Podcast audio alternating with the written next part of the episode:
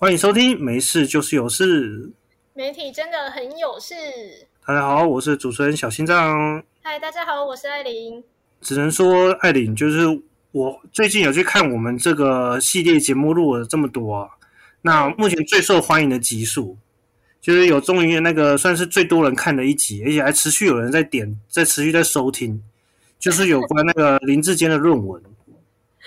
想不到大家这么爱他的论文。我也不知道为什么哎，但是我觉得他开那个什么林志坚开启的这种大论文检讨那个文化啊，已经成为就今年选举的主轴了。就像我们录音的这一天啊，就换了高红安的论文出事了。真的哎，大家现在都开始检视各方人马的论文到底是不是自己写的，到底是不是有用抄的这样子。突然觉得大家好热爱学术哦。我觉得这某部分来讲，应该肯定大家是没有那么热爱学术啊，大家只是热衷于选举啊。不过艾琳，那个你今天在看整个高红安，还应该是从昨天到今天吗？的那个反应啊，就是你看那个《晋周刊》这些爆料啊，你怎么看？那个你是比较相信高红安的解释呢，还是相信《晋周刊》是有所本的？诶，这个呢，我觉得啦，《晋周刊》他们是专业狗仔出身的团队。所以呢，基本上我觉得《镜周刊》的，因为我其实有看到很多网友就是会在那边讲说什么《镜周刊》《镜新闻》啊，他们什么背后也都是民进党把持的什么之类的，就会说这是政治力介入。但是我自己是觉得啦，因为《镜周刊》他们确实是原班人马，就是从一周刊过去的，所以呢，他们的。原本的团队呢，就是专业狗仔，所以大家都会发现说，他们都很厉害，可以跟拍到很多，不管是艺人、明星、网红之类的，他们都可以拍得到。所以我觉得这个周刊这个新闻，他们其实最大的用意就是追八卦。我觉得他们就是想要把各种八卦或者是丑闻，就是把它掀出来而已。所以我觉得他们其实没有那么多的想要说什么。偏蓝影或偏绿影，因为其实我觉得他们之前也有骂过蓝影的啊，然后之前也骂过绿影的啊，都有。所以我觉得这倒不是什么说《镜周刊》背后有政治力介入什么的，我觉得这倒还好，单纯就只是像你说，的，现在因为接近选举了，所以，嗯，以他们这些狗仔、专业狗仔的角度来讲，他们就是想要把一些可以掀的丑闻就把它掀出来而已。那最近论文这么夯，大家呃各方人马的论文都被拿出来检视了。那当然，你民众党的也要被抓一个出来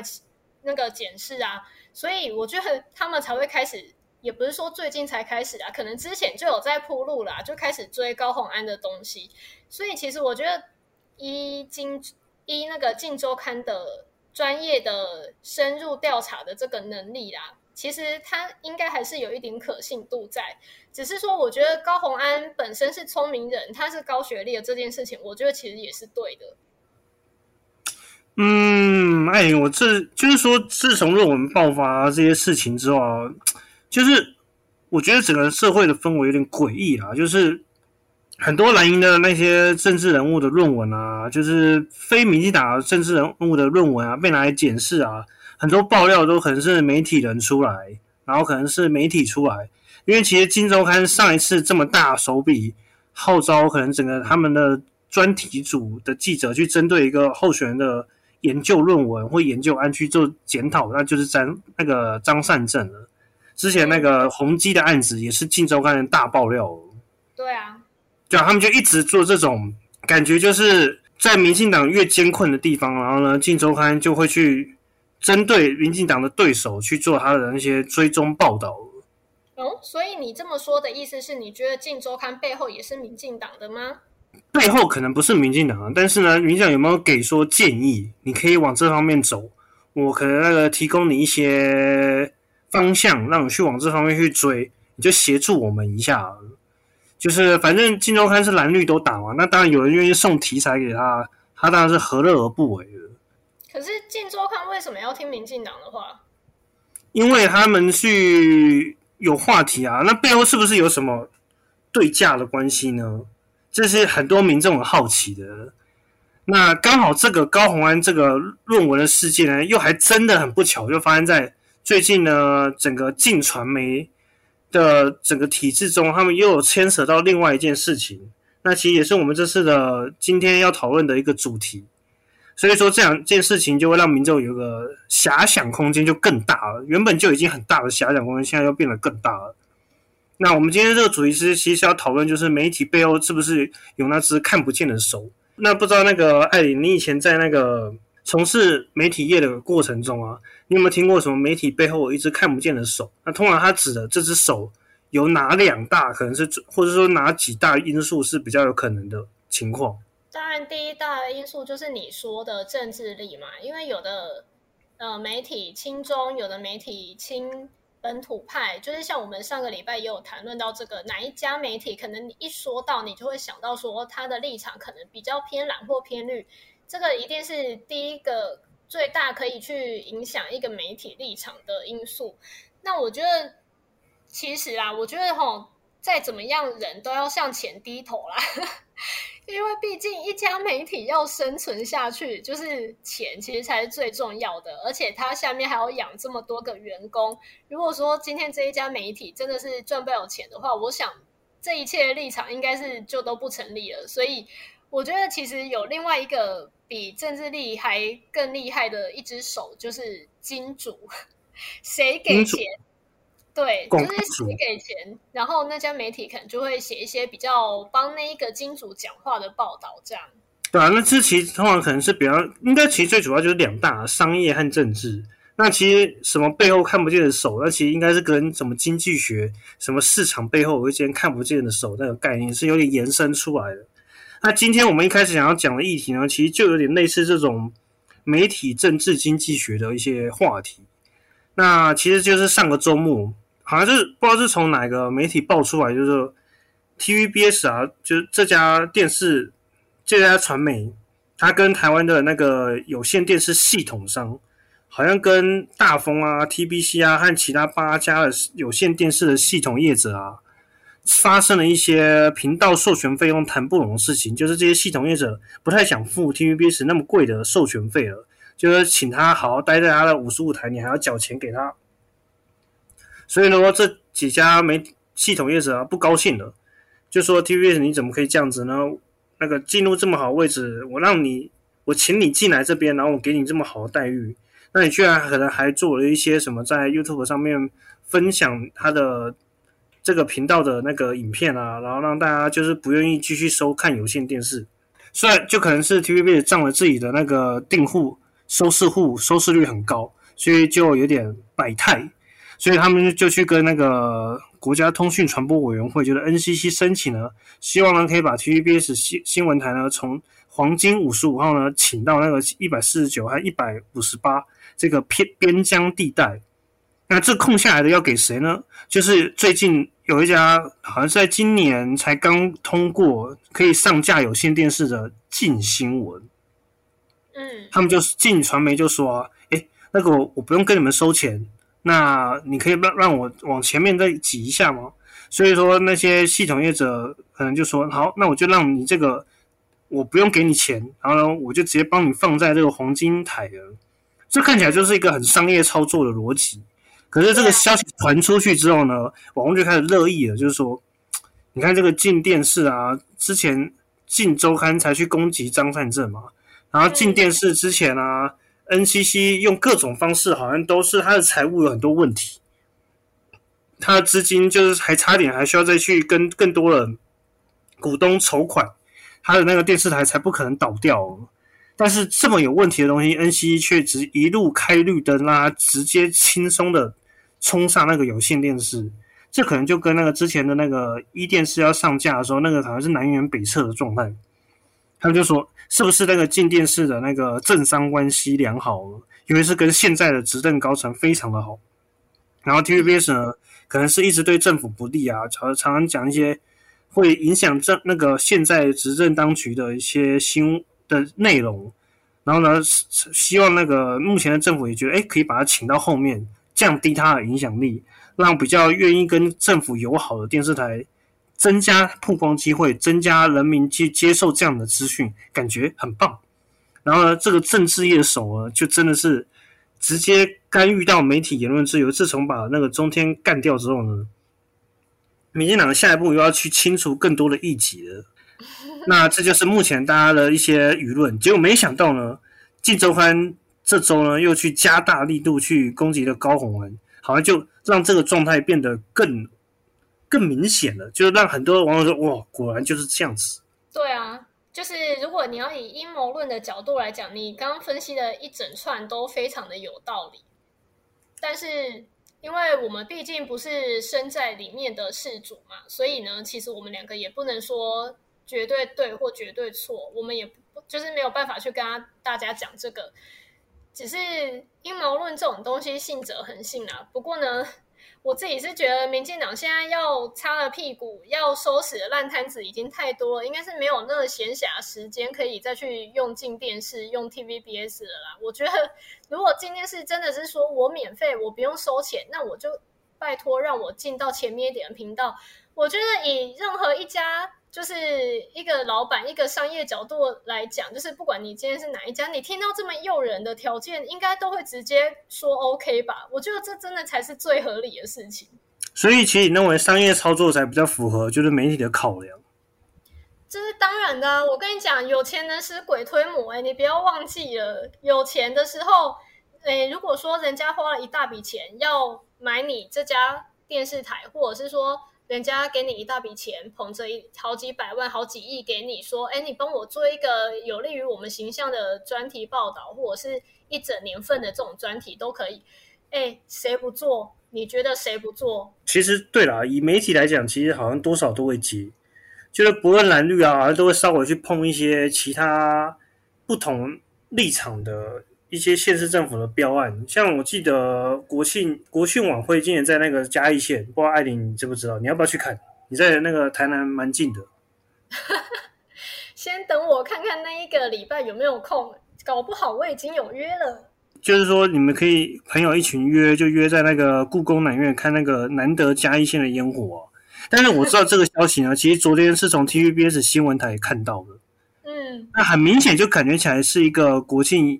烟火筹备会的一种业配案件，因为那个报道非常的详细，什么无人机啊，花几千万啊，然后几年没有再去那个嘉义放国庆烟火，看起来就很像嘉义县政府邀请 TVBS 去拍的。对，其实，在 TVBS 最近陷入这种纷争，但是他还是收了，可能是政地方政府的或是政府业配，还是要去做好他应该做的事情。可是 NCC 其实我记得跟有线电视吵架了，当然不只是 TVBS 啊。那像其实之前民生三立好像其实也都有跟那个系统业者吵架，然后还系统业者还也就是这样真的直接把它移出去了。但是那时候好像那个 NCC 就有说来关心你这样子会导致台湾的收视的问题。但是这次 NCC 的说法却是说，好，我们就按照这个商业程序，然后在被受影响的那个县市办那个公听会啊，来了解这个有没有问题啊，却好像没有很强烈的表示不悦或是表示不 OK 的意见，反而他们会说一切要照程序走。为什么他们的用词会有比较大的差别？哎，这个我是真的不了解呢。老实说，我跟 NCC 真的不太熟，因为我觉得他们的标准蛮多套的。就是你知道，从以前，哎，我们在电台嘛，电台也是 NCC 会三不五时来关切，然后一直到后来在电视台，他们也是会，就是可能像这种有的没的事情，NCC 都也会来关切。所以，哎，我听到的状况都是，我觉得 NCC 的就是标准蛮不一致的。有时候这样子别家可以，有时候这样子这一家又不可以，所以其实我，诶，这个我没有办法给你一个合理的解释。哎，所以艾琳已经开始学会打太极拳了。我没办法啊，你知道心很累。如果就是没有办法讲出一个比较合理中庸的话的话，可能就是会被乱扣帽子，你知道吗？哦，觉得艾琳很讨厌人家误会了你。嗯，可是我们自己在从业媒体的生涯，其实还真的是不小心就会做出让让大家误会的事情。嗯，就是我们要讲的两只手，我们政治力的手，其实是真的不方便说，但是我们很明显有感受到商业的那只手在影响着媒体生态的操作。就是我小心让我现在分享我自己本身的从业经验，虽然只有一年，但是呢，我却很很勇敢的去一直乱踩商业的地雷。你要说的是你的，哎，我们可以直接讲出那个品牌的名字吗？反正我们就大概描述一下嘛。首先就是一个台湾那个品牌形象很好的那个餐饮集团，最大的那个餐饮王国。我曾经在念书的那个时期啊，它就是叱咤台湾，它的整个集团做的非常大，这样。嗯，反正总之呢，就是呢，小天象某天看了某一个。YouTuber 他拍了一支影片，然后在分享这个餐饮集团的一些历史故事，然后呢，却觉得现在这个集团碰到什么问题，然后呢，小先生就这样子算是蛮中庸的，把这篇影片写成一个适合的新闻报道。结果呢，在草稿的阶段呢，我们的那个最近刚逃跑的那个高层经理呢，就看到了。然后说：“谁准你这样子写的呢？你怎么？你凭什么说他最近有出现问题，正在逐渐的下滑？”嗯，然后呢，就我们的那个背心哥就被交代说要好好的管教一下我，就是说这个思路脑袋好像有点问题，可能要多多的关心一下。哎，我记得你那时候你家天有上班吧？好像有有。对啊，结论就是呢，小新郎那一天很开心，就是我突破自我，好不容易一天写的稿量很多，超过了我原本的预期要写东西，但是因为多写的这些东西刚好出事，所以说导致我当天还是写出一模一样的稿量。嗯，哎，我我必须说啦，我们刚刚说的那个餐饮集团啊，我真的说他在我念书时期是他的盛世，他的巅峰，其实。我觉得是这样子没错，因为他现在是就是感觉那个名声已经没有以前的时候那么大了。虽然说他的餐厅依旧是很多啦，然后他的品牌也一样，就是算也是很多，然后也是经营的还不错。只是说再怎么不错的餐厅，总也是会有需要改进的地方。所以那个时候呢，我们就是，诶，就是听到你的这一个事情的时候，我们都觉得很好笑，就。诶，就是难道有人是百分之百完美的吗？就你那时候只是点出几个觉得可以改进的建议而已，结果竟然要被关切，这也太好笑了吧？嗯，但是呢，小天像我这个人呢，可能就是那种比较固执的人，所以说可能就好像不到一个月的时候，我又再写了一个就是品牌，好像只是一个就是说在台湾生活的那个中国人，他在这个品牌呢就在中国很多。然后，他其实发迹台湾，但是却在中国目前还是很火红，但台湾却好像已经变得比较少加了。然后我也是做了这样子的描述，就是一样是把这个影片呈现出来的东西写出来。结果呢，又在草稿，诶，这次不止草稿，还上架了，大概上架一小时。然后呢，我们的那个经理又看到了，说这是什么东西？那个又叫背心哥去好好的上去处理一下。然后这篇文章就被下掉了，就说。不要再碰这种那种上市贵公司的东西。你到底知不知道那个要怎么样在媒体写东西？不会写，那的话就不要写，就滚好了，就大概就是类似这样子的状态。对，没错。而且，其实老实说，我觉得就是这两家，我是不太清楚他是不是我们前公司的干爹啦，我不太清楚啦。但是。我就觉得说，诶，有时候我们就单纯只是提出一个事实陈述出来而已，但是，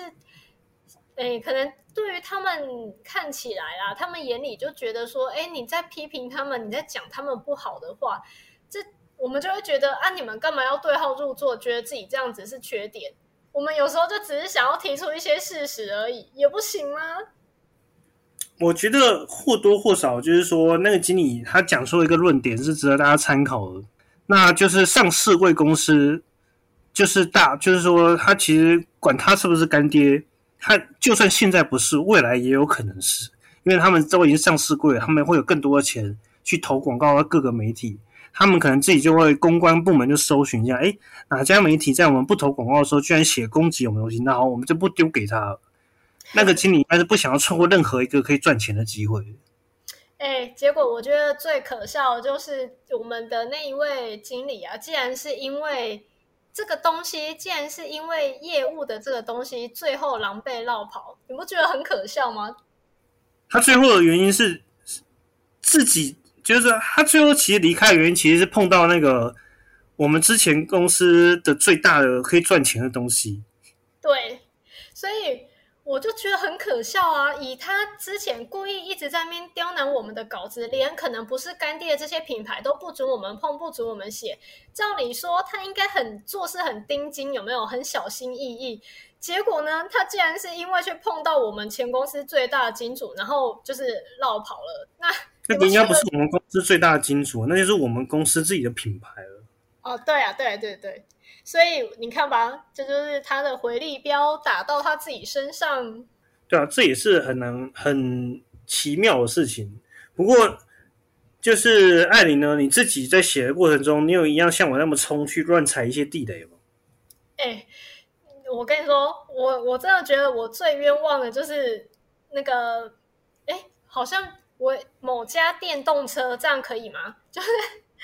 我必须说，因为呢，我之前呢在。也是在网络上看到有某一位那个小网红，就是有写到说他自己骑了某一家品牌的电动车，然后呢，他就有列优点是什么，缺点是什么，就是他好坏都有讲哦，然后优点缺点并成，全部都讲的很详细。然后我那个时候就觉得，哎，他分析的很好，然后我就把它写出来的嘛，我就把它用成稿子这样写出来。然后我当然也是优点缺点都有讲，而且。你知道吗？我那个时候最让我觉得不爽的点，是因为我真的就是觉得那个那个网红他分析也很棒，所以我真的就是全部都有写哦，不止写缺点，我就连优点都写的很仔细。然后呢，我甚至最后连在下标题的时候，我也是优缺点都有写进标题里面哦。结果各位听众，你们知道吗？我那个时候稿子一送出去。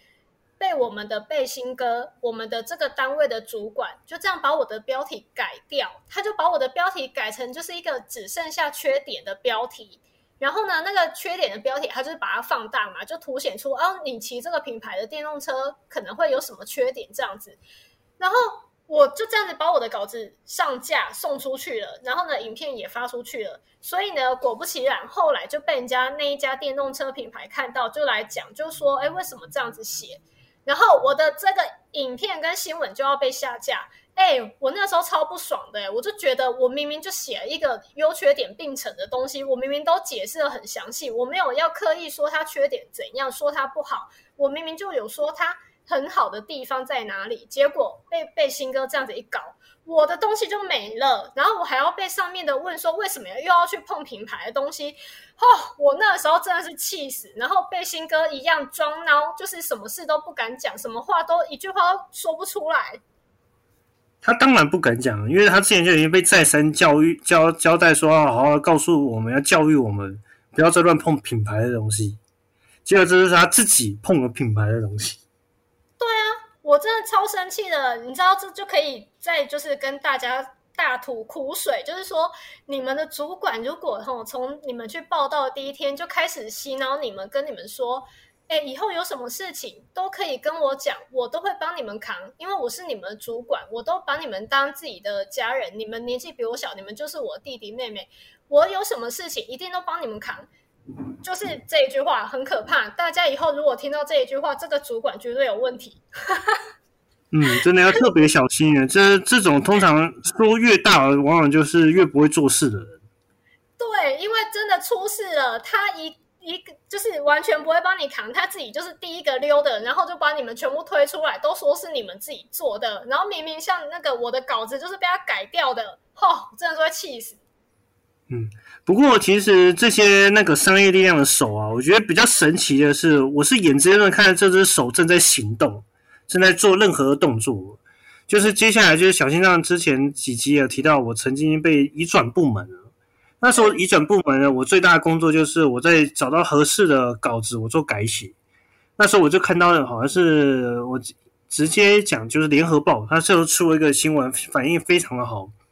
就在讲日本有个研究，就是吃了一些超商的食物呢，你可能会想睡觉。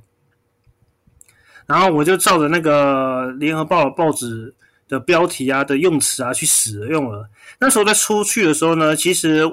这个移转部门的主管，就是最近好像是我的前同事啊，那个花痴姐姐，我叫他男神，对，就被男神说，嗯，我让你出去啊，但是你之后就会知道这个稿子是有问题的。结果我真的是眼睁睁看这个稿子，这个手是怎么样进行操作的哦。就我原本写了一个用词，然后呢，当天呢回家晚上之后呢，看到各家新闻就开始改变用词，改成一个非常中性的用词，是一家一家的改。我们先改之后呢，接下来那个改标题的同事通知我之后，我就开始看其他家怎么写，然后一家一家跟着换换换。现在那个晚上全部换置换完毕，原因是那个原本用词是这个品牌的一个畅销商品，超级畅销。你写的东西可能会让大家产生不敢再去消费这个东西的那种情况，所以就改成一个非常中性的用词。这是一个超级经典的伸手的案例。那其实这这个商业力量的手啊，有些东西是我们早就被交代了。像我们刚刚上面提到的东西，就是我们也不知道为什么会碰到这个状态，但是接下来是有确定被交代的，就是说其实可能名车应该都有买各个媒体的业配吧，所以很容易看到那种名车的消息啊，都会写什么那个黑黑色名车，嗯，或者是说什么豪华房车，但是呢就不会出现什么双逼的用词。就是，尤其是在一些可能比较负面的社会事件出现的时候，如果里面涉及到某一些名车的品牌，可能就比较不会去写出它的那个牌子。对啊，但但是呢，就是当然，我们一般人想要让这是媒体操作会想要吸引人进来点的，但是媒体会放下这个操作，因为呢，这背后可能关系到比点阅率更重要的是商业的价值。对。所以，为了不要造成这一些背后的金主、背后的业主们的抗议，所以往往呢，这些媒体就是像我们前公司也有这样交代我们，就是呢，你在写新闻都要小心，不要碰到这一些牌子的名字，就算要写，都要很隐晦的把它藏起来，就不可以被大家一看就知道在说谁。所以，我都觉得说，其实商业的这个力量是比。政治的力量还要大的，就是以介入媒体的这一个部分来讲的话，嗯，不过就是我们撇开媒体啊，当然就是媒体上面实际商业的影响是很大。那就我们单纯以目前的社会的风向啊，就是其实有些品牌他们好像也不需要特别花钱去那个收买媒体去下广告，就是它本身的形象就已经坚坚毅的还不错了，以。某政党啊，常常去做出反击的对象呢，就是这些台湾人本身是不太需要，他们不需要去花广告去信服别人的。比方像台大啊，比方像慈济啊，或者说比方像一些国那什么台湾之光的品牌，比方说台积电啊，比方像宏基啊。结果呢，他们想要把就是说某政党在选举上想要操作，把它跟他原本做的不太好的事情勾在一起。大家根本很难去相信哦。比方说，新竹棒球场居然可以跟那个台积电放在一起，但是呢，大家会说你这在硬凹，你怎么可以去沾光台积电呢？你凭什么去沾光台积电？就艾琳，你觉得这些政党他们背后的媒体公关，难道他们没有媒体的思维吗？还是说他们其实有别的想法？嗯有没有别的想法？我是不知道啊。但是我觉得有时候，吼，可能再厉害的公关也救不了一次失言。就是譬如说，你刚刚说的嘛，你拿台积电也有那个良率的问题嘛，就是多少也都会产生一些品质可能比较不好、不能卖出去的产品。那你拿它来比拟新竹棒球场，这就是一个大家会觉得听了就是很明显，你是在找借口的话嘛。那或者是说，像高宏安这一天，哎哎，这今天还是昨天忘记了，就是在道歉，哎，不是道歉，在他的记者会上面啊，他不是有讲到说什么中华大学夜间部的这个东西嘛，就是又会被被人家批评说，哎，你现在是要站校吗？你现在是看不起中华大学的师生吗？那当然，他后来有道歉啊，只是说，我觉得一个团队或一家公司，它背后的公关再怎么强大，都。没有办法逃过